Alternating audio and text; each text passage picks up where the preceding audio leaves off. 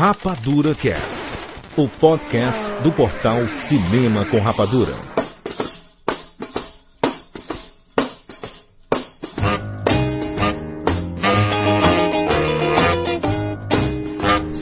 Sejam bem-vindos, seres rapadurianos de todo o Brasil. Está começando mais uma edição do Rapadura Cast. Eu sou Jurandir Filho e no programa de hoje nós vamos falar sobre grandes diálogos, grandes momentos, grandes emoções que o cinema proporciona pra gente. Selecionamos 10 momentos especiais e vamos comentar agora. Estamos aqui com Maurício Saldanha. Olha, eu gostaria de ser dublador. Ator, talvez não tenha talento, então não estaria nesses filmes. Mas dublador, se eu fosse, eu estaria dizendo as palavras que nós vamos ouvir daqui a pouco. Maurício, tua voz é idêntica à do Celton Mello. Muita gente já falou. Imita aí, vai, o Celton Mello fala bem baixinho, como se fosse ele. Daí eu senti aquele peito. Maravilhoso, maravilhoso, maravilhoso. E direto do SOS Hollywood, o Goku do Rapadura Cast, Fábio Barreto. Oi, eu sou o Goku. Vocês aprenderam no episódio de hoje que nós não devemos tentar matar nossos vizinhos. Especialmente se você for um Super Saiyajin. Nossos participantes estão inspiradíssimos porque o tema proporciona isso. Então, se você tem um diálogo marcante, coloque aqui nos comentários pra gente aumentar ainda mais essa discussão cinematográfica. Nós teremos um pequeno quadro de e-mails e já voltamos com esse bate-papo espetacular.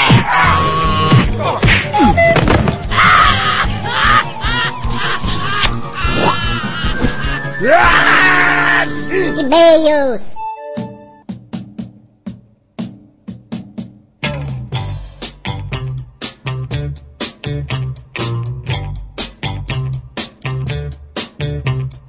Pobre menina, não tem ninguém. Alguns e-mails, Maurício? Tem e-mail aí? Tem, né? Imprimiu aí? Cadê o papel aí? É engraçado que quando tu fala vamos lá, eu penso que é um caminho, mas não, é só pra olhar pra baixo e pegar os e-mails.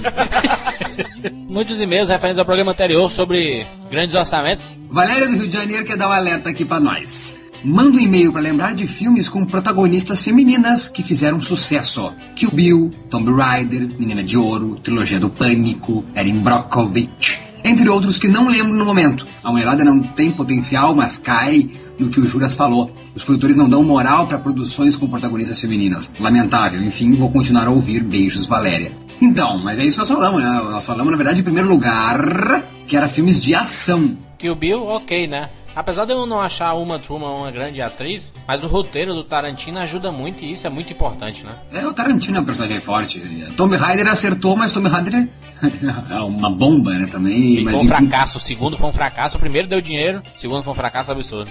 É, e Menina de Ouro não se fala, é filme de drama e é Clint Eastwood, não é antes de tudo. Trilogia Pânico é Wes Craven antes de Terror. qualquer Sidney Prescott. Terror e a Julia Roberts, a Julia Roberts, é, Erin Brogovich é filme de drama. Né? Quando a gente, a gente até explicou, até pra não ficar mal entendido de novo. Nós falamos em filmes de ação, filme de drama, terror sempre tem, é pau a pau com os homens. Falando, a gente tá falando em filme de ação que realmente é, é uma realidade de Hollywood. Você pode assim, a gente pode não, não ter lembrado, mas se você contar, você conta nos dedos da- das mãos exemplos de grandes sucessos de, de mulheres em filmes de ação. Protagonista, quando a gente diz, é Will Smith, eu sou a lenda. Eu sou protagonista, meu filho. Vamos lá. Elaine Cristina, 27 anos, Brasília, Distrito Federal. A questão não é que a mulher não dá pra ser protagonista, e sim que os roteiros seguem um estilo pré-fabricado pra homens, que a gente acabou de falar, né? Roteiros. Mulheres e homens são diferentes em sua essência, por mais que nesse mundo moderno queiram provar o contrário. Mas com algumas exceções, as mulheres colocam mais sentimentos no seu trabalho, são mais criativas e não tem medo de passar por cima de uma autoridade.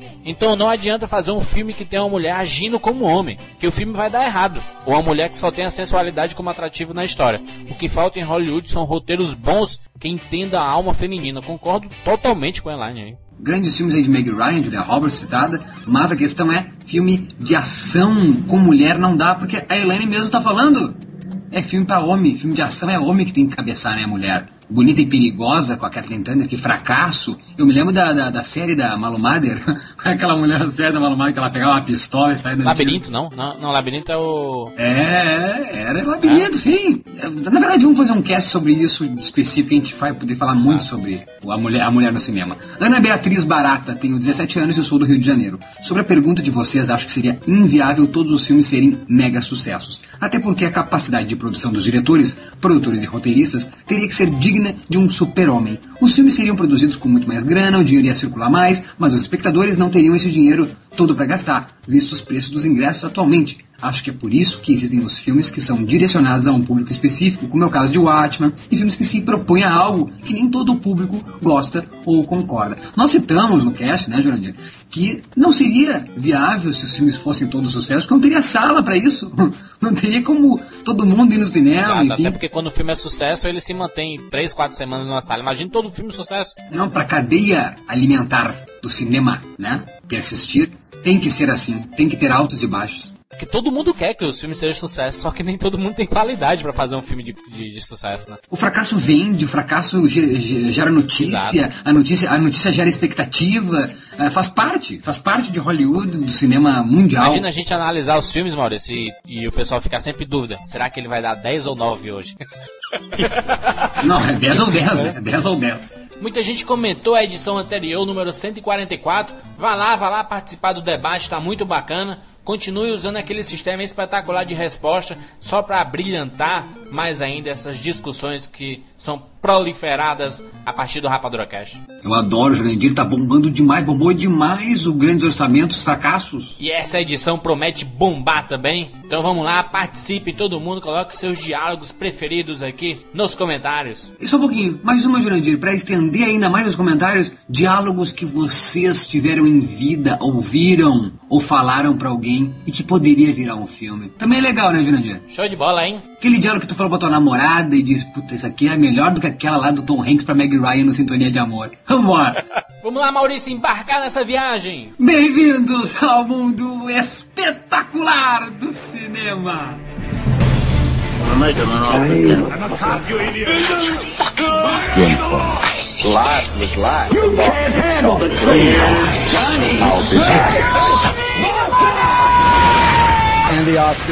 Rapadura Cast.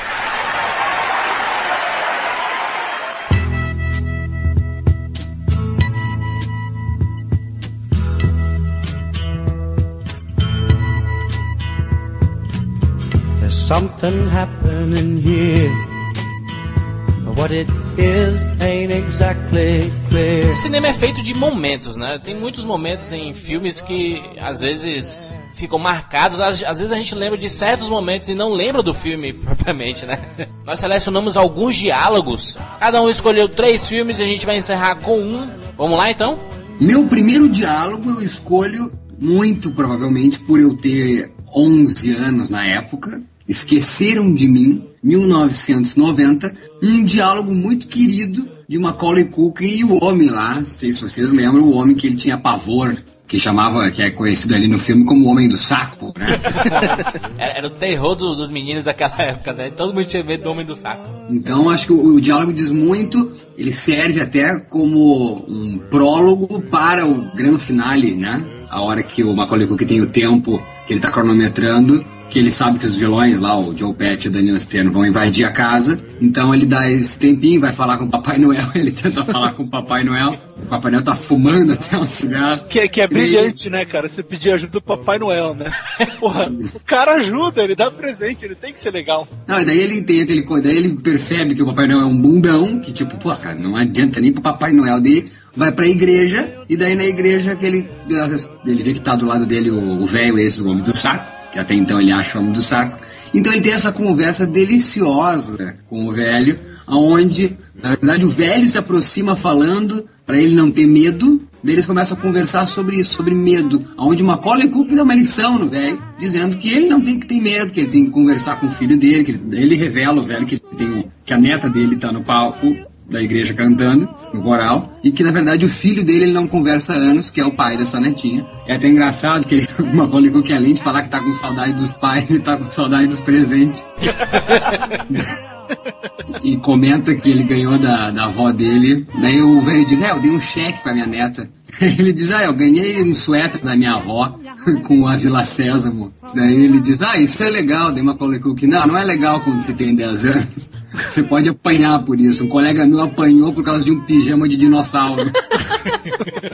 Olha que interessante, inconsciente, talvez, hoje talvez mais consciente, eu gostei e ainda gosto desse diálogo tanto que escolhi, porque até hoje a minha conversa e diálogo com meu pai não é dos melhores. Comportou-se bem neste ano?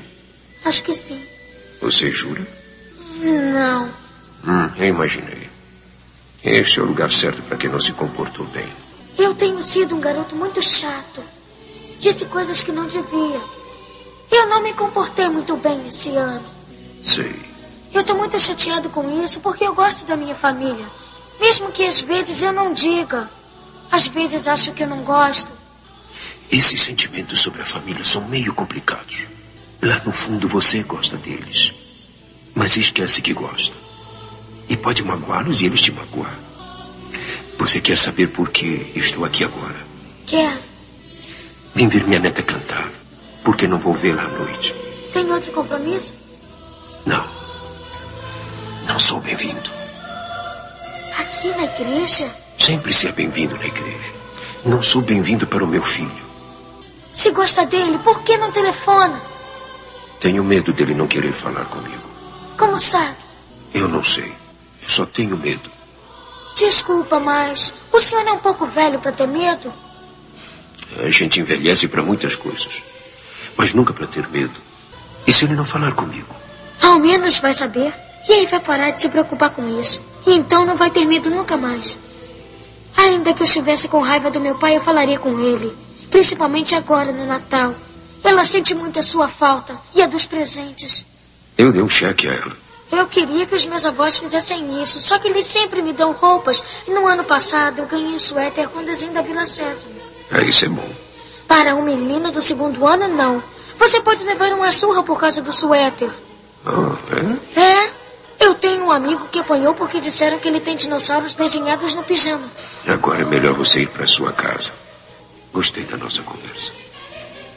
Eu também gostei. É engraçado como um filme como Esqueceram de Mim consegue marcar não só por, por ser divertido, né? Por mostrar um lado diferente assim, de um menino sozinho em casa e tudo. Mas até mesclar com alguma coisa de sentimento, né? Com alguma lição de moral, alguma coisa do tipo.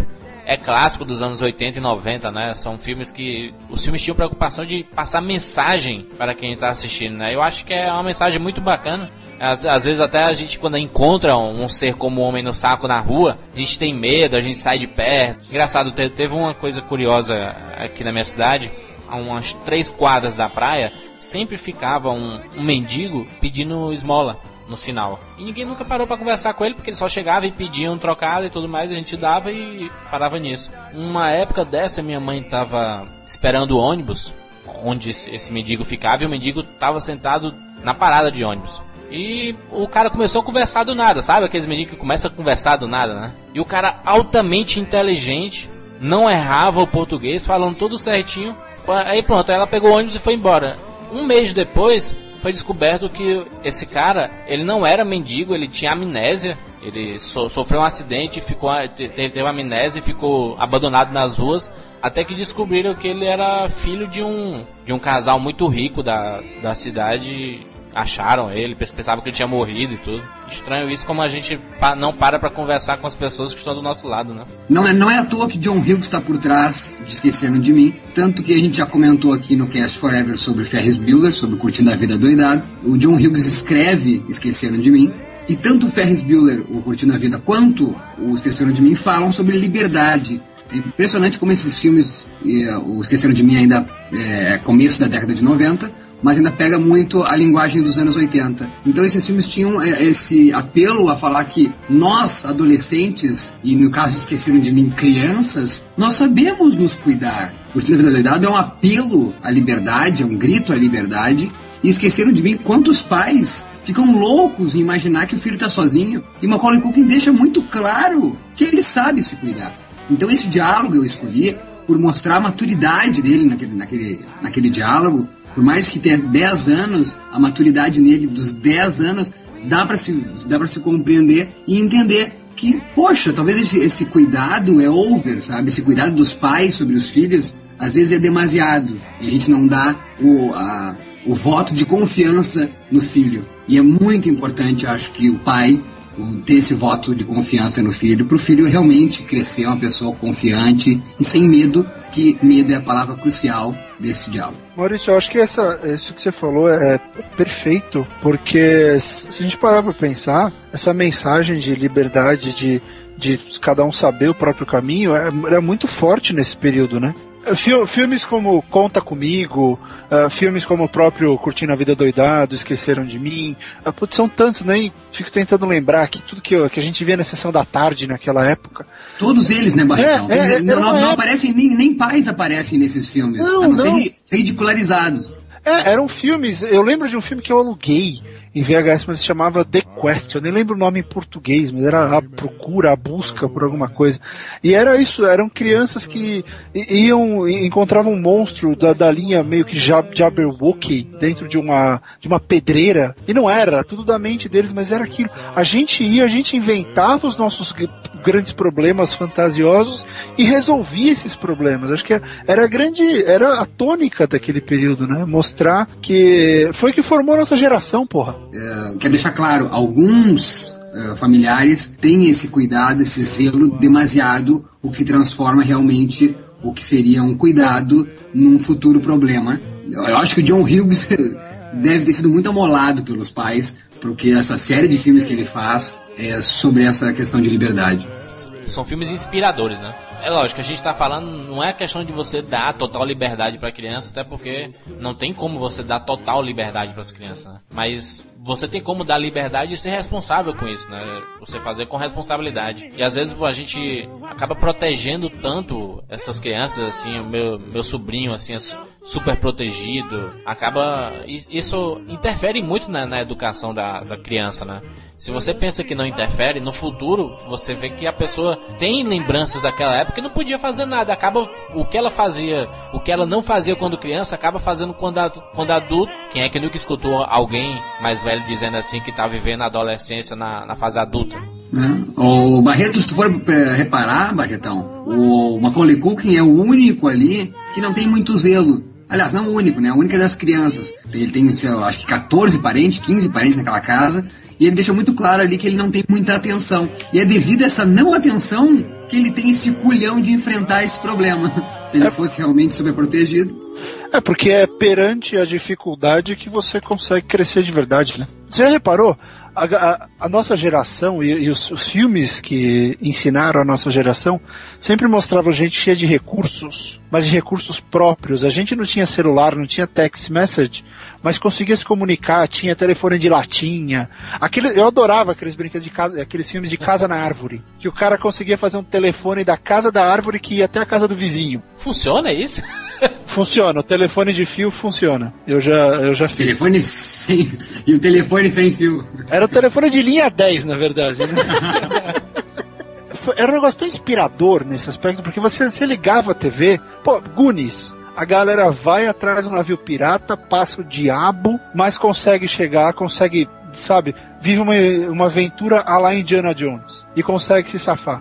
É, quer, quer coisa mais inspiradora do que essa? Hoje em dia a molecada liga o videogame, sabe? Você pega um filme, vai ver Lava Boy, Shark Girl, é tudo tecnológico demais, não tem mais aquela coisa do, pô, eu vou fazer um estilingue com, esse, com, esse, com essa madeirinha que eu achei. Sei lá, mudou, cara. Mudou. E o estilingue tá por aí ainda, né? Não foi aposentado. Mas acho que é, é genial isso que o Mal levantou, que esse filme, esses filmes mostravam que ser livre tinha suas vantagens. Né? Mostrava que acreditar em si mesmo era, era o que rolava. Eu acho que as crianças dos anos 80 eram muito mais resolvidas, né? Conseguiam fazer tudo. As crianças de hoje em dia. É bem um reflexo de hoje em dia, né? As crianças de hoje em dia não sabem fazer nada. Mas ela Eles podia. sabem, Ela... eles sabem pegar o iPhone, entrar no Google ou então no Gmail e mandar um e-mail. Ou twittar, Ah. estou sendo sequestrada. Eu vou escolher Rock Balboa de 2006. Ah, depois de 30 anos do primeiro Rock, o Stallone está de volta nesse filme. Esse filme é cheio de partes memoráveis, assim, para quem é fã da série. Nesse momento específico, os filmes que eu, que eu escolhi para esse programa tem mais o cunho em relação pai e filho. Esse filme, é, esse momento que eu escolhi foi a, a hora que o, o Rock dá um sermão no filho dele, porque o filho dele sempre reclama de tudo, né? Diz que o Rock quando vestiu a camisa disse, eu vou voltar, vou voltar a lutar, que eu tenho que me libertar. E o filho dele sempre dizendo, ah, mas você não se preocupa comigo, não se preocupa com, que, a chacota que vão falar de você, você não, se preocupa com o que falam de vocês. E o Rock dá uma lição nele que eu acho que é o que os pais deveriam fazer, que era dar lição, mas com o intuito de formar os princípios do, dos seus filhos. As coisas podem ser diferentes. Então esse diálogo é demais e é arrepiante. É, você não vai acreditar. Mas você cabia aqui. Eu segurava você e dizia para sua mãe: Esse menino vai ser o melhor menino do mundo. Esse menino vai ser melhor do que qualquer um que conhecemos. E você cresceu bom, maravilhoso. Foi muito legal ver você crescer, foi um privilégio. Aí chegou a hora de você ser adulto e conquistar o mundo, e conquistou. Mas em algum ponto desse percurso, você mudou. Você deixou de ser você. Agora deixa as pessoas botarem o dedo na sua cara e dizendo que você não é bom. E quando fica difícil, você procura alguma coisa para culpar, como uma sombra. É. Eu vou dizer uma coisa que você já sabe. O mundo não é um grande arco-íris. É um lugar sujo, é um lugar cruel, que não quer saber o quanto você é durão. Vai botar você de joelhos e você vai ficar de joelhos para sempre se você deixar. Você, eu, ninguém vai bater tão duro como a vida.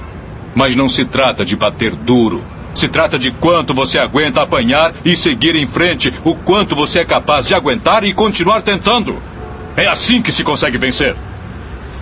Agora, se você sabe o seu valor, então vá atrás do que você merece, mas tem que ter disposição para apanhar. E nada de apontar dedos, dizer que você não consegue por causa dele ou dela ou de quem seja. Só covardes fazem isso e você não é covarde. Você é melhor do que isso.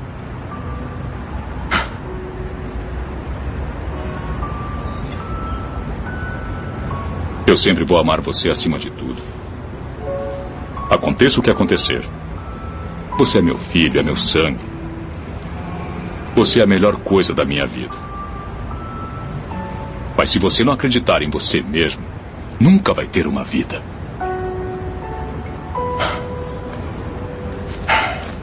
Não esqueça de visitar a sua mãe. Vai de encontro ao Esqueceram de Mim. Se nós estávamos falando aqui sobre pais superprotetores, Stallone não tem nada de superprotetor. Ele dá real pro filho, na cara dele. O filho banca o tipo adolescente que não quer que o pai leve na frente da boate de carro, que deixa na esquina e ele vá sozinho. E o pai diz aqui, cara, levanta tu, vai, lá, encara. Encara, para de ser chorão e bundão. O pai é, vai muito de encontro ao Esqueceram de Mim, essa ideia de de para de chorar e enfrenta a situação. Sabe que vocês estão falando isso? Eu, fico lembrando de uns vídeos que eu vi semana passada no YouTube de, de garotos americanos pirando surtando porque a mãe cancelou a conta do Xbox Live ou porque cancelou a internet é uma geração tão sem, sem propósito, né, cara? Sem, sem razão de ser, que tudo que eles fazem parece exagero, né? E, e é isso, o moleque não sabe que o, o pai dele socava pedaço de carne, sabe? Teve que fazer o diabo para chegar onde chegou e o cara reclama da vida. Tem tudo de mão beijada, né? É muito, é muito engraçado. Isso é um discurso, o, o Stallone foi felicíssimo nesse discurso, porque isso é um problema que afeta os Estados Unidos hoje. Muitos uh, comediantes ou comentaristas sérios, eles levantam que essa geração atual de, de pessoas que está entrando no mercado de trabalho americano teve tudo de mão beijada. Eles uh, chegaram num ponto que a América não precisa mais ser construída. Está tudo pronto. Né? Gerações anteriores construíram a estrada de ferro, construíram as represas, construíram isso, lutaram nas guerras essa geração não fez nada. As guerras do Iraque não são tão formadoras e tão libertadoras quanto foi a Segunda Guerra, por exemplo. Então, eles não encaram mais esse povo como um povo que lutou pelo país. E eu cito o Bill Maher, da HBO, que falou uma coisa genial outro dia. Peraí, essa garotada chega aqui e fala que nós construímos a América Desculpa, cara, as estradas de ferro, os prédios, os arranha-céus estão todos prontos já. Vocês não construíram nada. Seus antepassados, sim, vocês não. Vocês têm internet, vocês passam o dia inteiro online. E, cara, é, é uma loucura você ver que tem uma geração inteira. E o Stallone foi felicíssimo porque ele conseguiu entrar exatamente aí e falar: moleque, acorda pra vida, você tá errado. Você, o que você tá pensando, o seu jeito de ver o que eu estou fazendo tá errado. É o desabafo dele, né? Porque ele foi esquecido, né? O Stallone foi esquecido com o passar sim. do tempo o We Have to Go Back do, do, Jack do Lost foi esse daí, né? Foi o Stallone voltando e ele dizendo isso: olha, vão, vão sempre te colocar pra, pra baixo, cara. Vão dizer que você é um péssimo ator, Ele não, ele não falou isso, né? Mas você deduz isso. Vão dizer que você é um Uhum. péssimo ator, que você tá velho, que sua carreira acabou. Mas não importa como você vai cair, o que importa é o jeito que você vai levantar, né? Então Sim. ele conseguiu levantar com muito estilo, né? Com esse filmaço Rock Balboa. Vi no cinema, vibrei, pulei, fiquei maluco com a música. Tem muitos momentos marcantes, mas esse específico, relação pai e filho. É tanto que o filho dele fica calado, né? Vai embora em câmera lenta. Bom, deixa eu. Agora é minha vez. Saindo um pouco da temática pais e filhos, primeira frase que eu escolhi aqui, acho que vai para um lado mais transcendental do que o diálogo que a gente estava tendo até o momento. Muita gente critica o Cruzada do Ridley Scott, mas eu acho que ele é um filme subestimado. Tem muita coisa interessante naquele filme que, que merece ter uma reatenção. E a frase que eu escolhi é uma frase que o Balian, o personagem do Orlando Bloom, ele fala pro, pro bispo de Jerusalém no- durante, durante o, o cerco. Eles estão apanhando, tomando, sendo bombardeados pelo Saladino e tem vários corpos, não sei se vocês lembram dessa cena. A, o- a cidade está começando a acumular mortos por causa do ataque e, e eles não sabem o que fazer com os corpos, porque a doutrina cristã prega que o cara tem que ser enterrado, porque senão ele não vai pro céu. E, e aquele monte de corpos não tem, não tem onde enterrar, eles estão dentro da cidade murada, quer dizer, não dá para sair e, enterrar o pessoal. E o Balen fala, vamos queimar. E o bispo aparece, não, mas é um absurdo, isso é heresia, Deus não vai perdoar. E aí Balen manda uma, ele manda uma frase maravilhosa. Quando um corpo é queimado, não pode ser ressuscitado no dia do julgamento. Se não queimarmos esses corpos, vamos morrer com as doenças em três dias. Deus vai entender, meu. E se não entender, então não é Deus. E não nos preocuparemos.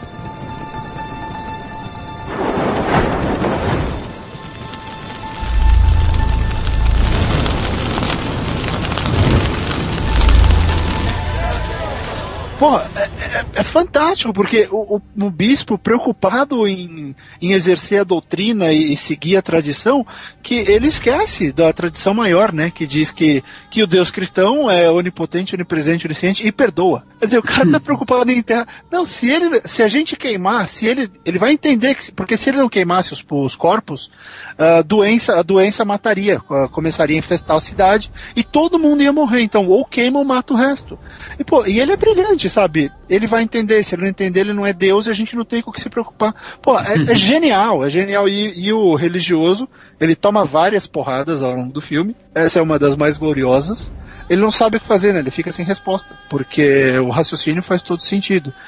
E, pô, quantos filmes tem o peito de virar e, e, assim, abertamente, um filme que é sobre religião, afinal de contas, é, né, fala do controle de Jerusalém, da cidade santa, consegue entrar e vou, vou criticar a postura da igreja de maneira tão aberta. Eu acho que isso é, é um daqueles filmes que consegue abrir os olhos em alguns momentos, te faz pensar pelo menos, porque aquilo que o, o, o bispo fala pro Balian é, é muito da postura de muito padre, de muito religioso hoje em dia mesmo, né? É mais importante seguir o que a doutrina manda do que se lembrar do que realmente importa. Ele foi Ah, tão não. subestimado que nem isso chegou a. que não deu oportunidade de ninguém ter essa impressão do filme. Acredito até que seja por, por causa do Gladiador. Acho que o Gladiador ofusca o, o Cruzada, acharam que era mais do mesmo. Eu, eu não sei qual é a explicação de Cruzada não ter dado certo. Nossa, não tem nada a ver um com o outro, pelo menos eu acho. Eu concordo com o que você está falando, mas eu não vejo nenhuma. Sei lá, são filmes totalmente díspares. Com certeza, mas eu acredito que a população, a população achou, acho, talvez de alguma forma, como foi vendido, trailer, sei lá. Ah, Por quê? Me, me explica por que, que não funcionou a Cruzada? Eu, eu já vi teorias de que o Cruzada ele foi, ele foi abandonado porque a mídia, a mídia, o Hollywood, enfim, detonaram Ridley Scott por, depois do Black Hawk Down, né? Porque ele falou mal dos americanos e aí foi falar mal da igreja, acharam que Ridley Scott tava falando mal de coisa demais. Cruzada era um dos filmes que poderia estar naquela lista de, de grandes orçamentos e grandes fracassos. Custou 130 milhões, faturou 47 nos Estados Unidos. E realmente eu vi no cinema e mudaram o contexto assim de Cruzada, porque de Cruzada ali não, não tem muito a ver, né? Até porque o nome do filme é Kingdom. King, é Kingdom of Heaven, isso aí já foi decisão do Brasil, né? né? o filme o não é re- sobre a Cruzada. Reino dos Céus, né? Aham. Eu, eu, eu acho sobre um ponto, ah, inclusive sobre o que tu, tu levanta aqui, Barreto, mais interessante Cruzada do que Gladiador de Ridley Scott também. Acho que Ridley Scott é mais feliz como interesse a mim, o Cruzada. Claro que como filme, talvez, grande massa e como realização, Gladiador seja melhor. Mas eu acho mais interessante Cruzada do que Gladiador. É, o Gladiador ele é todo. Ele é uma colcha de retalhos de, de alguns personagens de várias épocas diferentes. Exato. Hum. O Máximos nunca existiu. Mas o, Máximos tem um toque interessante sobre religião que ele já é, é, é um outro tipo, né? Ele já acredita no pós-vida, né? Então ele tem Tá. aquela relação dele dele com o pós-vida direto, né? Ele Mas não ele tem... acredita porque ele quer encontrar com a mulher e com o filho dele. né? Exatamente. Então ele, ele tem aquela visão mais, ah, não diria pagã, mas é uma versão mais ah, crua, mais direta do que é a fé em alguma coisa. Né? Ele acredita que há algo depois e que a família dele está esperando.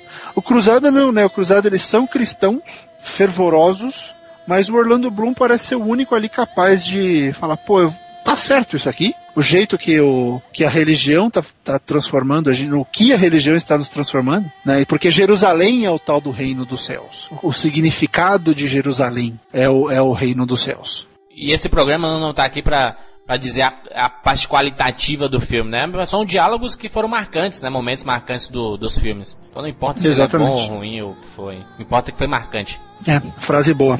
Vai mal, manda mais uma. Ai, e vamos pegar mais leve, bem mais leve. Quem não quis correr atrás da sua amada e recuperá-la na hora, né? Quando a gente volta ou vai, corre atrás na chuva, eu sempre quis correr na chuva atrás de uma mulher. a gente quer puxar ela, pelo, né, pu- puxa pelo ombro, ela se vira, tu diz tudo aquilo que tu precisa dizer e ela te aceita naquele momento. É difícil na vida real acontecer isso. É. Mulheres, mulheres de Porto Alegre, cuidado. Cuidado com a chuva. Maurício, Maurício vai começar a correr atrás de você. Olha a previsão do tempo antes de sair de casa, né? Eu tenho medo não.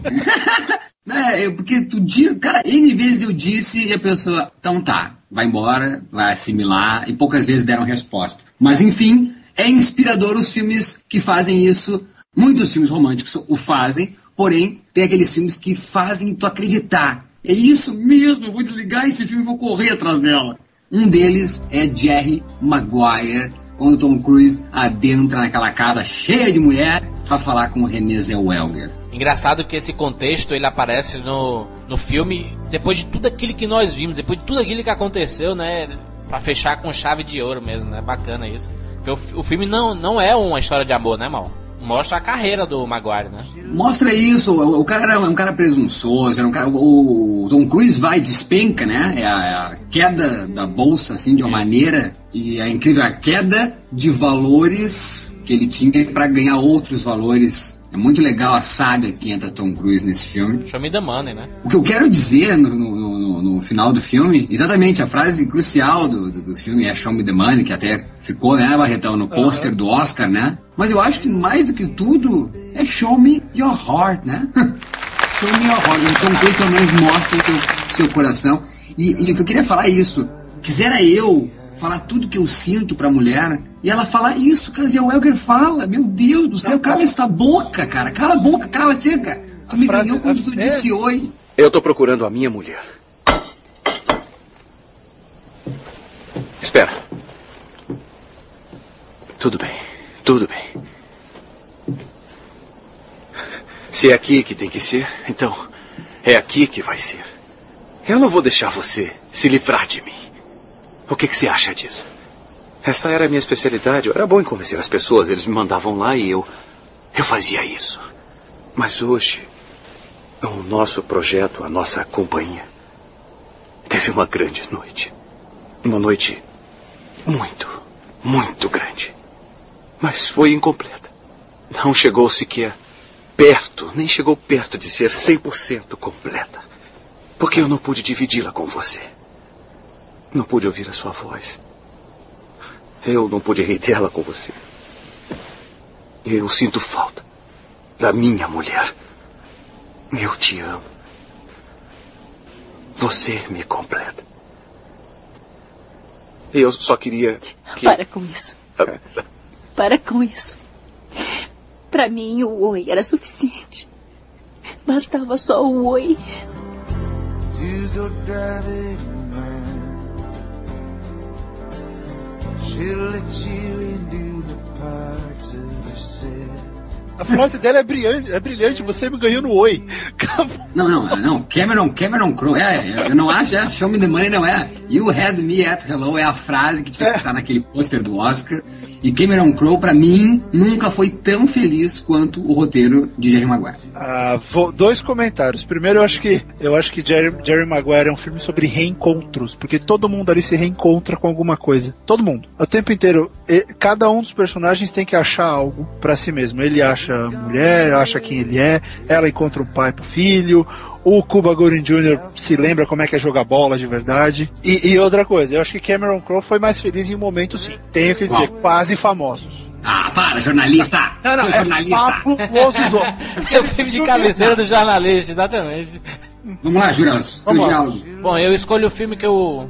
É um filme do coração. Tem seus problemas, não- não fala questão qualitativa, não vou falar mais disso, questão qualitativa, mas é filme de coração mesmo. Um ato de coragem, filme do Denzel. Legal. Mostra todo aquele problema dos Estados Unidos, até do mundo todo, é até um reflexo mundial de plano de saúde, né? Que É o o plano de saúde não É o, cobre. é, o, é o Cico, né? É o Cico do Michael Moore, Exato, versão Denzel Washington. Denzel ele faz o pai de um menino que tem um problema no coração e o plano de saúde não cobre um transplante, um tratamento, né? E o menino vai morrer. E mostra todo o descaso do, do sistema de saúde em relação a isso. Casos terminais eles estão um pouco preocupados. Se você não tiver dinheiro para pagar, vai morrer. Então mostra o desespero dele e tem um determinado momento do filme que o Denzel ele sequestra um hospital, né? Sequestra o hospital e o filho dele tá nesse hospital. E Denzel Washington vai se despedir do filho dele. Que momento escroto é você se despedir de alguém que, que, que, que você colocou no mundo, né? Você, pais morrerem antes dos filhos é algo absurdo. E ele vai se despedir. Oh, Mike. Mike. Mike. Como é que tá aí? Ai, pai. Me trouxe o coração novo. É, nós conseguimos um. Você tem um anjo da guarda forte. Mike, Mike, tenta ficar acordado só um pouquinho, tá bom? Eu preciso falar umas coisas pra você.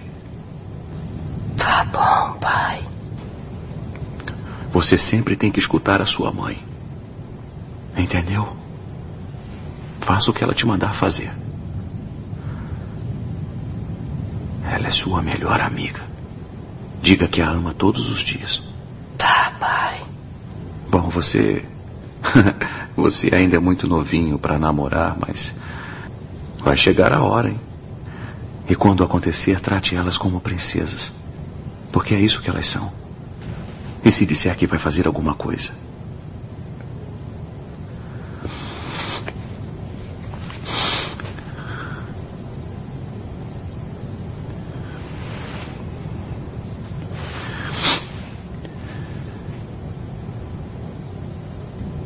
Se disser que vai fazer alguma coisa, faça.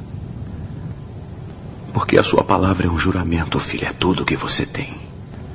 Não fume. Seja gentil com as pessoas. E se alguém te escolher, filho, lembra, já falamos sobre isso. Fique firme e seja homem. Fique longe das coisas ruins, filho. Por favor. Não entre em coisas ruins. Tem tantas coisas boas para você lá fora. Eu nunca vou te deixar. Eu vou estar sempre com você. Bem aqui.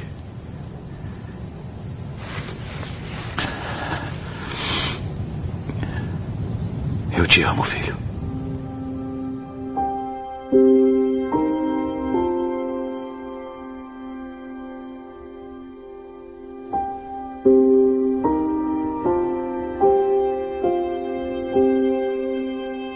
O pior é que alguém que pode ser salvo, né, Júlio? Acho que esse é o grande Exato. lance, né? Então ele vai se despedir e a gente tá se moendo na cadeira. E esse momento é demais. Com o Robert Duval e o Nick Cassavetes dirigindo. Nick Cassavetes que uh, gosta de, tá gostando de filmar filmes sobre perda de filhos, né? O quase perda. Como a gente já comentou no, no Rapadura Cast sobre filmes de verão, né? Do My Sister's Keeper. Aliás, como é que ficou em português, já sabe? Uma prova de amor. Eu vi todos os filmes, ainda não vi o My Sister's Keeper. Eu prefiro, dos filmes todos de Nick Cassavetes, o Loucos de Amor. She's So Lovely. nos Estados Unidos aí. Vamos lá, Barretão, teu diálogo. Ah, o diálogo, o diálogo. Vamos lá, vamos lá, vamos lá. Eu vou deixar o melhor, que eu acho, pro final. Então, vamos sair mais nova, saindo novamente da questão pais e filhos, que o Jurandir conseguiu voltar. Né? Afinal de contas, esse é um, é, é um, é um Rapadura Cast sobre frases marcantes de pais e filhos. Eu vou para um, é, é um monólogo, são duas frases, mas eu acho que é genial, mudou o meu modo de ver filmes. É, eu tô falando de Charlton Heston no final de O Planeta dos Macacos. Assisti esse filme a primeira vez na sessão da tarde e depois de tudo aquilo, toda aquela loucura que acontece com os humanos escravizados, o Diabo a 4, o, o filme ainda tinha como surpreender e surpreende na hora que o Charlton Heston. Bom, e se isso foi spoiler pra alguém, mil desculpas. Você tá uns 30 anos atrasado no cinema. 40, 41 anos atrasado. 40, de 68 o filme, né? Quando ele, ele tá cavalgando ao longo da praia, depois de sobreviver a toda aquela desgraça, ele vê uma coisa que o espectador não vê. Você vê a cara dele de desespero, ele tem um diálogo com a cena em si, ele reage de uma maneira fabulosa. E, e grita, né? Eu sei isso em inglês, eu não lembro em português, mas é You maniacs! You blow it up! And damn you! God damn you all to hell! É, é alucinante! Porque ele tá olhando pra cabeça da Estátua da Liberdade. É do caralho aquilo. Então nós finalmente o fizemos! Os maníacos! Vocês explodiram tudo! Malditos sejam! Malditos sejam todos vocês! Não, não, ele não dialogou com ninguém, mas ele, ele na cabeça dele ele estava dialogando com aquilo que ele viu. É, é fantástico. Foi ali e falou, pô, ficção científica é a minha parada, eu tenho que ver isso aqui. É esse tipo de filme que eu quero assistir. Nada de comédia romântica, eu quero ver esse tipo de coisa.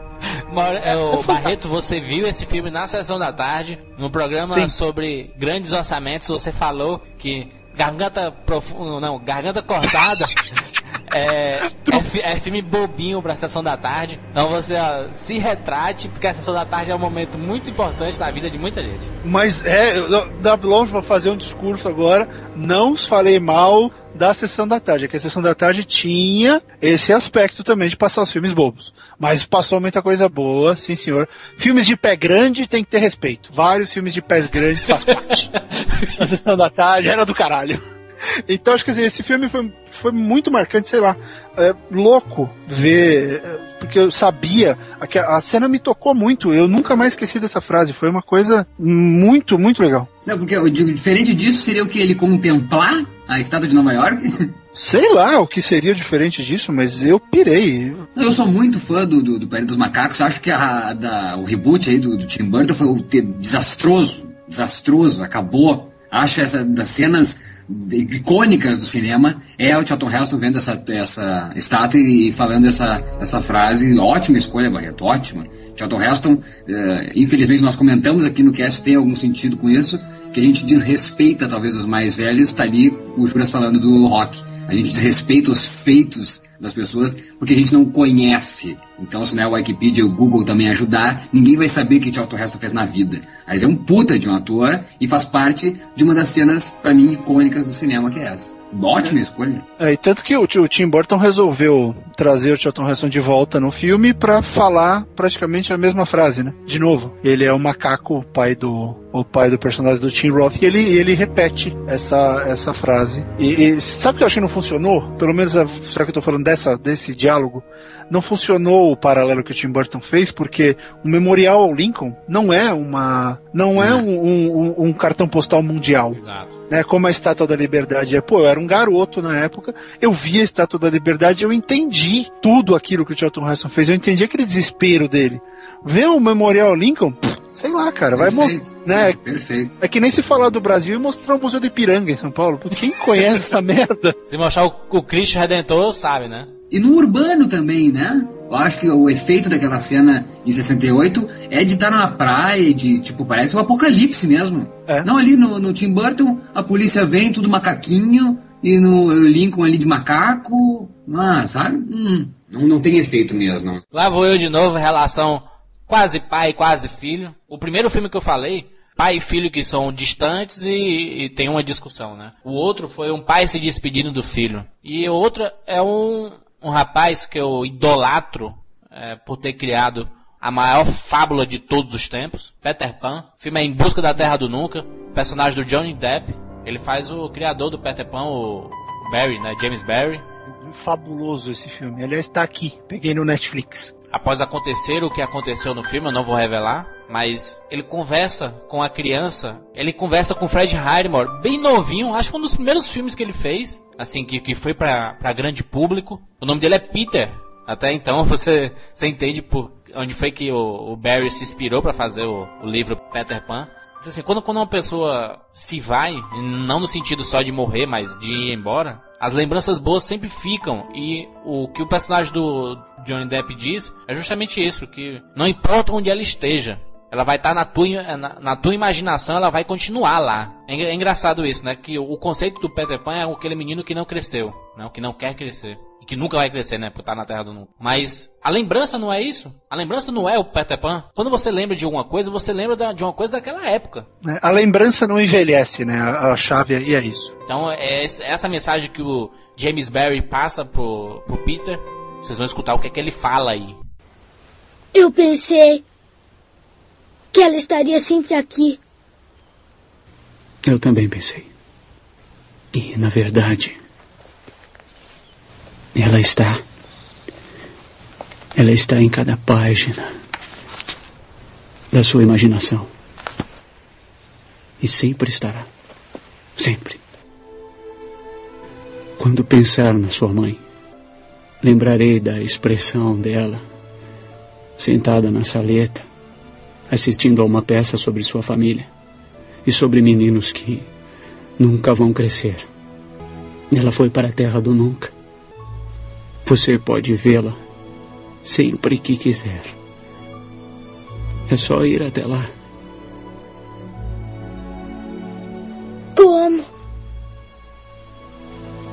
Acreditando, Peter. Basta acreditar.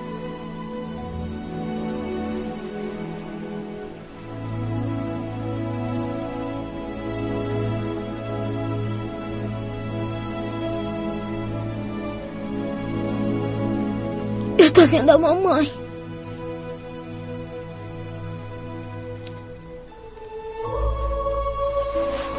Vem aqui.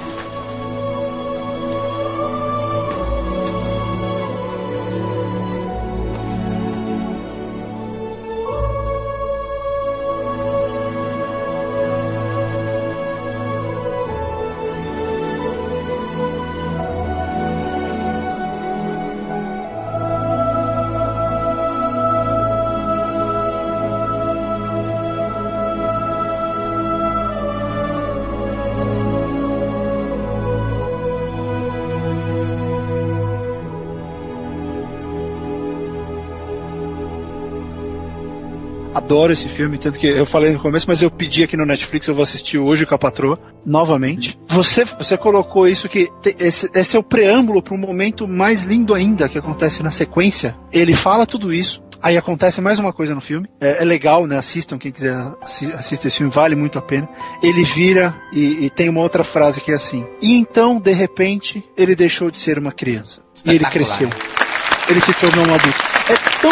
Eu, eu, nunca vi um filme pegar e, e, e, conseguir travar o momento em que uma criança deixou de ser uma criança. Sabe? Ok, foi, foi criado para isso, mas o, o, modo como foi feito é tão fantástico que você fala, nossa, que. E, e acontece dessa maneira. Acontece uma coisa, uma decisão, um olhar uma, uma coisa uma coisa delicada, simples, e, e, a vida muda. E o filme conseguiu captar isso, pô. E nesse, e nesse momento ele deixou de ser uma criança. Puta que pariu, eu comecei a chorar, entrei em pânico. Ai meu Deus do céu. É, é, só, só uma pergunta, uma pergunta, uma pergunta. Ah. O, só para deixar claro, o James Barry, então, é o escritor, autor de Peter Pan. Exato. Sim. Em busca, em busca da Terra do Nunca é baseado em, em, Na história dele. Quer mostrar como o James Barry teve a ideia de Peter Pan? Não, não, ele mostra, mostra a carreira do James Barry como é, autor de não, peças não, sim, de teatro. Sim, sim, mas tu, tu comentou ali, tu comentou ali que, ele, que o Fred Hagman é Peter o nome. Exato. Isso é verídico? Mostra é verídico. a gênese, a, gênese, a gênese de Peter Pan. Verdadeiro. Mas é verídico? E sim, oficial. Sim. Olha. Sim. E eu acho isso muito legal, porque se você pegar, tem um grande uh, paralelo aí entre essa história e a história do Alice. né? Porque o Lewis Carroll também escreveu Alice para uma família que ele conhecia, para as garotas de uma família que ele conhecia, e do mesmo modo como o James Barry, o Lewis Carroll também sofreu com um monte de gente sugerindo que ele fosse pedófilo ou que ele tivesse escrevendo as coisas com essas crianças por, uh, por outras razões. Foi preso, inclusive, não? É, é alucinante, sabe? Já começou de. Você, não, você não pode gostar de criança, né? Michael Jackson que o diga, né? Você tem amigo criança, não pode, você não pode, adulto não pode se. E, e eu acho que isso é determinante para essa história, porque o que aconteceu com os autores reforça em muito o que eles escreveram. Quer dizer, você é adulto, você tem que ter uma outra vida. Exatamente. A sua vida não pode partilhar com a vida de uma criança que não seja seu filho. Né? A sua vida tem que seguir outro lado. Você é literalmente um garoto perdido, sabe? Você tem que se excluir desse, desse contato porque a sociedade não gosta. E é meio maluco, né? Eu não tô querendo dizer se é verdade ou não. Não conheci James Barry, também não conheci Carol. Uh, então não sei se é verdade ou não, mas é alucinante você pensar que o fato de uma pessoa ter essa proximidade te leva a. E eu acho que isso refletiu em Peter Pan. Pega John Hughes e esqueceram de mim. Sim. John Hughes mostra o que seriam as crianças então adultas, ó. É, e, e, e, você vê, né, o próprio Peter Pan, quem é o adulto da história? É o gancho. E o que, que o adulto quer? O adulto quer destruir, o adulto quer separar, o adulto quer acabar com toda a magia, ele quer acabar com esse ser criança. Então é um puta reflexo do que aconteceu com ele. E, mas, pô, é brilhante essa frase, Jurandir. Acho que até agora tá sendo a minha top frase, assim, porque você lembrou um filme que eu sou apaixonado, eu acho bom demais. Eu sou maluco por Peter Pan. A história me cativa cada vez mais e tudo que tá relacionado a Peter Pan eu tenho aqui, não só a Rei Leão, eu gosto muito de Peter Pan também. Adoro mesmo, de paixão. E eu acho o sentimento que é do Peter Não sei se é porque eu sou muito saudosista com a minha infância e é a infância que não volta, é algo, algo que marca para mim. Tem uma frase muito bonita na, na história do Peter Pan que é a seguinte: Quando o primeiro bebê riu pela primeira vez, o riso se despedaçou em milhares de partes e todas elas se espalharam, foram saltando. E assim nasceram as fadas. Sim, é a, é a gênese da Sininho, né? Ela, e eles usam isso, curioso se ele citou isso, essa, esse conceito ele é usado até hoje em todas as histórias da Sininho. Tudo que se faz de Sininho, esse conceito é reafirmado. De que as crianças têm que acreditar, têm que sorrir para que as fadas nasçam, senão as fadas vão morrer. E eu prefiro Hulk, A Volta de Capitão Gancho, Sininho de Julia Roberts, Capitão Gancho, Adoro, Dustin Hoffman, Robin Williams, Peter Pan. Sou Muito fã bom. desse filme. Muito bom. Também. Eu, eu, gosto de tudo de Peter Pan. Até aquele filme de 2003, que é com, com mais, mais jovem, eu assisto também. Eu adoro Peter Pan, tudo. Não importa a qualidade, eu gosto de, de ver aquilo se proliferando para várias gerações. É uma história que, assim como as memórias, nunca vai envelhecer. Ela vai sempre nos acompanhar. Eu acho que isso é uma das maravilhas que a literatura e o cinema traz ah, pra gente. e tu que tá tão saudoso aí, Vai lá, bonito, falando bonito. Vai lá, continua, Barreto. Escolhe a tua. Vamos lá, vamos lá, vamos lá, vamos lá. Barreto, já que você tá tão empolgado aí, então vamos deixar você escolher dois filmes, né, Maurício? Do, dois, na aliás, Ah, dois vai diálogos, lá, dois Barreto. diálogos. Opa, Barretão, vamos. me- me- mergulha. De- de- de- deixa eu ligar minha Wikipédia mental aqui. pra achar Que assim. não envelhece. Ah, Aquela pronto, que não achei. envelhece. E- então, vamos lá. Então, começando aqui com a primeira frase que estava selecionada, vai muito de encontro com o Jurandir acabou de falar, que falando de coisas que nunca vão nos abandonar, né? Coisas que deixam a gente emocionado e empolgado. É, eu sou fãzaço de Star Wars, acho que é um filme que mudou, marcou e fez tudo pela minha vida. E eu choro, tem uma cena que eu choro toda vez, pode estar passando no supermercado, dentro de um anúncio, qualquer coisa, televisão de padaria, eu vou chorar porque eu sei o que está acontecendo naquela cena. Luke se meteu no pântano de Dagobah e tá treinando com o Yoda, depois de tomar aquela lavada do Yoda no começo, né? O Yoda mostra pra ele, moleque, fica no teu lugar aí e me escuta. Eles estão treinando e o Luke começa a duvidar de tudo. O Luke duvida que ele consegue fazer as coisas. E de- aí o Yoda resolve fazer uma das coisas mais brilhantes de Star Wars, que George Lucas resolveu cagar tudo anos depois, no episódio 1. Mas Yoda explica pro Luke o que é a força. E quando aquele boneco. E, e eu penso assim, na hora que um boneco verde con- consegue te fazer chorar e te deixar emotivo e feliz, é porque tem algo muito especial acontecendo ali. E, e o Yoda explica pro Luke o que é a força. Não. Nunca mais vamos tirá-la daqui. Muito certo está você. Hum. Para você, tudo impossível é. Não ouve o que digo eu? Mestre, levitar pedras é uma coisa, isso é totalmente diferente. Não! Não diferente é, só diferente em sua mente. Você desaprender o que aprendeu precisa. Está certo, eu vou tentar. Não. Tente não. Faça. Ou não faça. Tentativa não há. Não posso. É grande demais. Tamanho interessa não. Olhe para mim. Julga pelo tamanho a mim? Hum? Hum. É bom fazer isso, não. Aliada minha é a força. E poderosa aliada ela é. A vida a cria. Crescer ela faz. Ah, é a energia que cerca nós e liga nós. Luminosos seres somos nós, não essa rude matéria. Você precisa a força sentir ao redor seu. Entre você e eu. A árvore, a pedra, em todo lugar. Sim, é, mesmo entre a terra e a nave.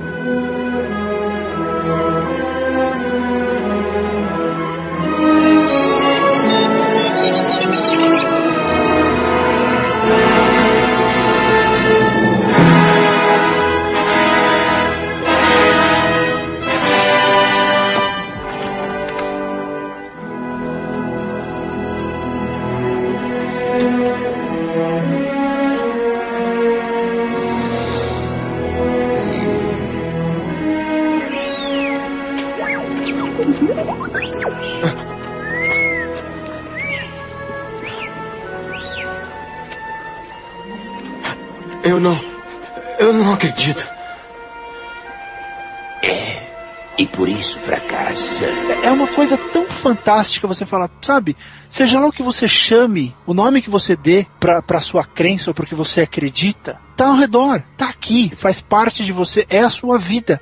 Pô, tem definição melhor para qualquer pensamento religioso do que isso? De você falar, se você acredita em alguma coisa, acredita nisso, acredita na vida. Que é o que você não acredita, moleque. Você só reclama. Ah, agora entramos no Pais e Filhos de novo. Agora foi minha vez de chegar no Pais. Ah, que é, é, aquela lição que o Luke nunca teve, né? Porque o, o tio dele que criou ele, o tio, o tio, Owen, ele era muito serião, muito fechado. Nunca teve esse tipo de coisa. De repente o Yoda vira. Vem cá, moleque, deixa eu resolver em uma frase que ninguém fez pra você a vida inteira. Ó, a vida é isso aqui, ó.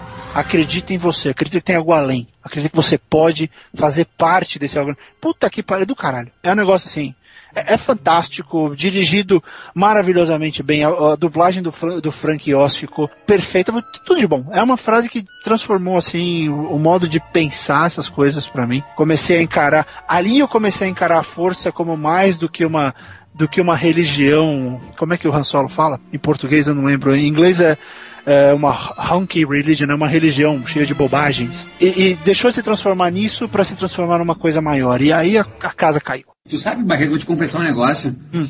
E para todo mundo que tá ouvindo, eu sofro de síndrome do pânico. E uma coisa que me ajuda foi uma vez que eu tava vendo Guerra nas Estrelas e pensei, eu sou um sabre de luz. Imagina aquela energia de um sabre de luz se não fosse contida no sabre, né? Ele tem aquele, aquele espaço, tu liga o sabre de luz e ele é, né? Se espalhasse aquela energia pros lados, enfim, pra tudo, ia destruir tudo, né? Então, tá ali aquele sabre e aquela energia fica ali. Então, eu, eu quando tô tendo a, a impressão que tô tendo de novo algum ataque, tô tendo sintomas, eu penso, não, calma, foca, eu sou o sabre de luz. Foca, concentra a energia. Eu me imagino como um sabre de luz. Pô, tirando, tirando as piadinhas que podem gerar disso, Maurício, eu acho que é, é uma baita de uma sacada. Você tem tudo aquilo dentro e você tem que se conter. Você sabe que é uma, isso é uma analogia? Exatamente. Uma é uma analogia. É, é um ótimo paralelo que você traçou. Bacana, nunca tinha pensado nisso. Aí você que sofre disso dá uma dica interessante para se ajudar. Você é um sabre de luz. E como tu falou tudo aí, Barreto, é, volta ao que o Juras falou. Peter Pan. Você acredita que. Ou, tu falou do tio do, do, do Luke, que é realmente o adulto. E por que não Yoda e o próprio o Chaka? Eu ia dizer o Chaka. O Chaka, puta que. Não é Chaka. É o Chewbacca. Chewbacca. Ah, mas é tudo vaca. O Chewbacca, todos esses é- personagens, por que, que não fazem parte também de, né? De, de alguma forma são ah, o, o, o Garotos Perdidos. Os Garotos Perdidos tem uns bichinhos, não tem? Tipo os Wookiees lá no Peter Pan?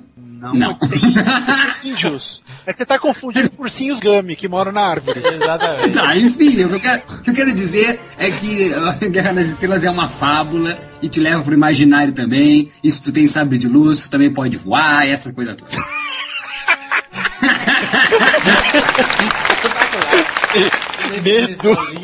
Vai, Barreto, ma- mais um diálogo aí pra você escolher. E, sem contar que é do Star Wars 5, né? Nós estamos no mesmo filme, Império Contra-Ataca, também, porque, enfim, né? Por quê, né? Império Contra-Ataca tem tanta coisa boa. Né? Lucas, não dirige mais, pelo amor de Deus. Tem uma frase que é marcante para todos os românticos. Essa é pros românticos. Han Solo vai ser congelado em carbonita, vai rodar grandão, pode morrer. E ele- o, o romance dele com a Leia, embora não esteja declarado, já existe. Todo mundo sabe. Eles já sabem o que eles vão falar, mas eles nunca disseram, e é a primeira vez. E é tão forte assim como um primeiro beijo, sabe? Ele vai ser congelado, a Leia corre, beija ele, aí ela vira e fala pra ele, eu te amo. E a resposta dele é a mais foda, é, é a resposta do cafajeste deixando de ser cafajeste. Em vez de ele falar eu te amo de volta, ele responde, Preste atenção! Chewie! Chewie, isso não vai me ajudar! Para! Guarda suas forças. Vai ter outra oportunidade. A princesa. Você tem que cuidar dela.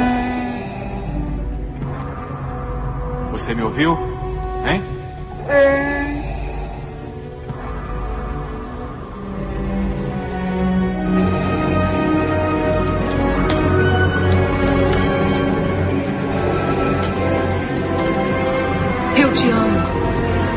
Eu sei. Mas, mas no, no Ghost, a Demi Moore fa- fala idem, né? É, não, ele fala idem, né? Ela, Ele- ela ele não gosta aí, que ele perdão, fala. É, só que ela não gosta, ela é meio emo com isso. Ele fala idem, ela, ah, eu não gosto disso. E aí quando ele fala eu te amo, a coisa resolve. Mas, porra, ninguém esperava. Todo- seria o óbvio, né? Chegar o Han Solo, ela eu te amo, ele eu também. Eu também é puta que pariu, eu sei. Eu já tô ligado. Sabe? É louco. Bom, é, é louco, cara. Eu, eu fico, eu fico apaixonado por isso. Acho que é, é poderosíssima essa frase, sabe? É, é, putz, é a realização de um sonho. Como, e, e eu falei isso, sabe? Eu repeti isso na minha vida. Pode perguntar pra minha mulher. Isso é horroroso. Quando disserem eu te amo pra vocês, repita com eu te amo também. Eu sei, é ótimo. Não, é, a gente vai fazer um cast especial, obviamente, Star Wars, mas eu, eu digo já, já aqui, nada me pega na ficção como Star Wars. Nada. É impressionante a magia que aquele filho da mãe criou. Impressionante. Barretão é lindo ver esse tua paixão. Hein? Obrigado. obrigado. É, é- é real. Agora o Jurandir me magoou. O Jurandir me magoou falando que é horrível e não repito. Pô. É, não, porque a pessoa que diz eu te amo, ela quer receber o eu te amo de volta. Não que tenha que receber. Não, mas eu acho que eu sei mostra que, tipo, olha, eu sei que tu me ama. eu, eu sei, ó, eu sei, Eu, tu me eu, mostra eu que... sei, é, é quase um obrigado, Maurício. Eu te amo, Maurício. Não, Obrigado. Não, não, talvez, jura, não, talvez, jura. talvez, fone- não, talvez fonet- foneticamente sim. Mas agora, eu acho que tem muito a, a- a se entender por isso. É, é de entendimento, né, Barretão? Olha, ele eu te compreende, amo. né? Ele, Sim, é. ele, ele tá vivendo esse amor já, ele sabe. Seria sentimental Porque- se ele falasse não, assim, eu olha só, sei, vírgula, amor. Não. Não, não, peraí. Não, Isso não, você tá querendo que o Simba fale. Não é o Simba, meu amigo, é o Han Han Solo não vai falar amor. Barretão, sabe por, que, sabe por que que tem que ser assim? Porque se fosse do contrário, seria assim, ó. Eu te amo, eu te amo. Não, eu te amo. Não, eu te amo. Desliga te amo. você. Tu, tu me ama você? Tu me ama mesmo? Tu me ama mesmo? Ah, tu não me ama. Não, ele já matou todas. Eu No- sei. No 3, vai. Um, dois, três, eu te amo.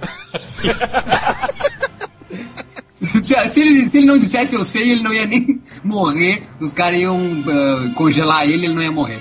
Idem seria frio, acho que também seria frio. Agora, naquela cena, o cara sabe que vai morrer. Ele tá muito certo do que ele tá falando, cara. E, e outra, né? Mostra que ele tem uma puta de uma identidade. Ele, ele tem caráter. É o caráter dele, não é aquele cara babaca. Que quando a menina começa a namorar, o cara é, sei lá, é o motoqueiro, usa jaqueta de couro, aí começa a namorar, ele vira emo, né? Ele começa a escrever soneto. Meu, mantém, você é assim, cara. É, é o, je é o jeito do Han Solo de falar. O cara que fala, às vezes eu surpreendo a mim mesmo, O cara é apaixonado pelo filme. Pô, o cara que é foda daquele, ele não vai falar eu te amo. Ele não vai falar. Não, agora, agora eu cheguei a imaginar o Han Solo numa motoca. É, você viu, você assistiu Indiana Jones e, e a Caveira de Cristal? Tá lá.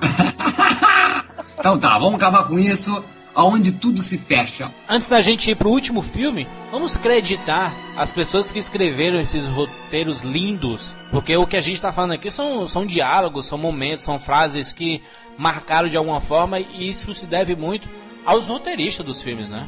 Então, Esqueceram de Mim foi John Hughes, Rock Balboa foi o Sylvester Stallone, o Cruzada foi o William Monahan, que é o do mesmo dos Infiltrados, né? Jerry Maguire foi o próprio Cameron Crowe, que também dirigiu o filme. Um ato de coragem foi o James Cairns, Planeta dos Macacos. É baseado no, no Pierre Ball, né? No, no, Pierre Ball. e escrito por Michael Wilson e o Rod Selling. Star Wars Serling. pelo George Lucas. Em Busca da Terra do Nunca. É, O Alan Nee, se não me engano, fez a peça que inspirou, não foi? E o roteiro é do David McGee. E o último filme, Maurício Saldanha. Tudo se fecha, redondinho. Todos somos um, como aí diz Mestre Yoda. Tudo um, né? É tudo uma coisa só. Energia pura. Não é isso? Perdão, eu não quero afetar o teu humor. Não é isso? Pronto, Caguei de agora- novo? Pronto, agora os caras vão ficar com medo de falar de Star Wars pra mim. Vamos lá. Não, tá perfeito, tá perfeito, Maurício. A sua definição Ah, tá perfeita. Palmas pro Maurício, palmas. Tudo se fecha, tudo é redondinho. A gente falou aqui, aliás, é, o, o cast foi do mestre Barreto, né? A memória não envelhece. Então, se a memória não envelhece, se falamos aqui de amor e de diálogos entre pai e filho, entre homem e mulher, né? Princesa Leia e Han Solo. Aqui, Han Solo é Jim Carrey e Princesa Leia é Kate Winslet. Eu escolho o roteiro de Charlie Kaufman e os dois minutos finais de O Brilho Eterno de uma mente sem lembranças. Ali, tu tá diante da mulher que tu ama. Pode ser, alguém vem ali e diz, olha cara, vai dar merda. Vocês vão se separar. Ela própria ali diz. Ele diz, não interessa, eu ainda não sei, eu ainda não senti. Pode fazer merda ou não, ou eu vou ser assim, tu vai ser assado, mas ainda não aconteceu.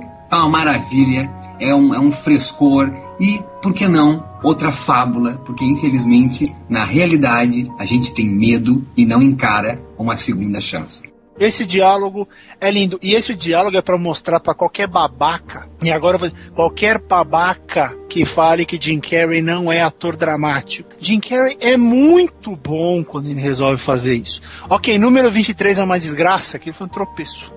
Mas se você pegar esse filme, Show de Truman, The Majestic, é fabuloso. Esse cara é muito bom. O mundo de Andy? O mundo de Andy. F- merecia Oscar. É genial aquele filme. E, e- e esse diálogo é lindo demais. A Kate Winslet já, já sempre fez coisa boa, retomou. Acho que esse filme foi até um ponto interessante pra ela, que ela começou a aparecer bem mais. Esse filme chamou a atenção de algumas pessoas da área. Foi um, um certo um ponto interessante pra ela. E esse diálogo é, é apaixonante, assim, é lindo, sabe? Mostra que a paixão ela, ela existe na hora que ela tem que existir. Sabe? Isso que o Maurício falou foi fabuloso. Nossa, lembrar isso me dá arrepios. Eu acho que é isso que o cinema tem que fazer com a gente, dar arrepio, é fazer a gente pensar, é fazer a gente se, se, se reinventar. Eu acho que isso é a grande coisa. Alguém pensando na mesma coisa que a gente, milhas e milhas de distância. Já pensaram nisso? Tudo que a gente assiste no cinema. No meu caso não, os caras estão aqui mais pertinho, mas de qualquer forma, tudo que criou a gente, esses filmes Esqueceram de Mim, Curtindo a Vida Doidado, Star Wars, isso tudo foi pensado por pessoas que estavam altamente distantes da gente e refletiram com o nosso pensamento. Já para cada linha de roteiro que a gente sentiu hoje, que a gente ouviu hoje, nos marcou porque alguém em outro país pensou a mesma coisa. Exato. Que, que a gente se relacionava. Isso é, é a beleza da coisa, sabe? É, Eu acho que isso que tem que fazer a gente se doar na hora de falar de cinema. Vocês falam da paixão por Star Wars, mas porra, tem como você não idolatrar algo que, que reflete exatamente como você vê uma situação, uma ideia, um, um modo de se mostrar pra alguém como o Maurício colocou? A gente tem medo de uma segunda chance ou de se abrir desse jeito? E sabe o que é mais lindo, Barreto? Juras? É o seguinte, que tudo isso foi dito por gente. Fora, fora o Yoda. Então, então isso mostra, mais do que tudo, a crença. E sim, a gente acredita no próprio ser, a gente acredita na gente mesmo. Então, todos esses filmes que nós falamos, vale a pena você assistir. São filmes que nós garantimos que pelo menos 50% deles, se você assistir, você vai se derramar. E filmes com mensagens lindas, que vale a pena você assistir mesmo. Filmes do coração, filmes com momentos marcantes. E esse momento do Brilho Eterno, de Uma Mente Sem Lembranças, é marcante, é lindo. E nós vamos encerrar o programa com ele. Até semana que vem. Espera. O que é? Eu não sei, mas O espera. que você quer, Joel? Só espera, sei lá. Só quero que. Espere um pouco.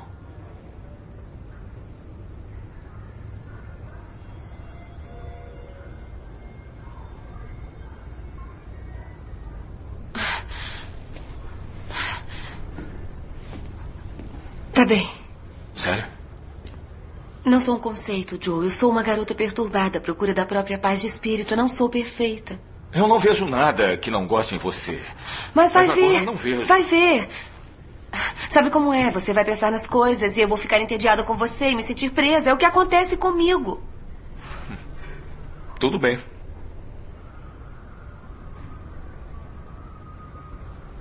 Tudo bem.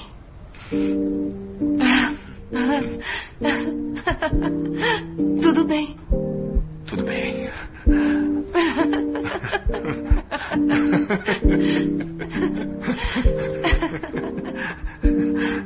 Change your heart. Look around you.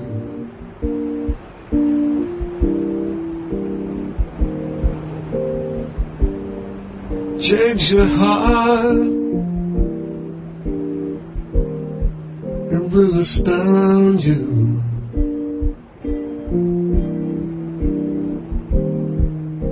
And I need your loving like the sunshine.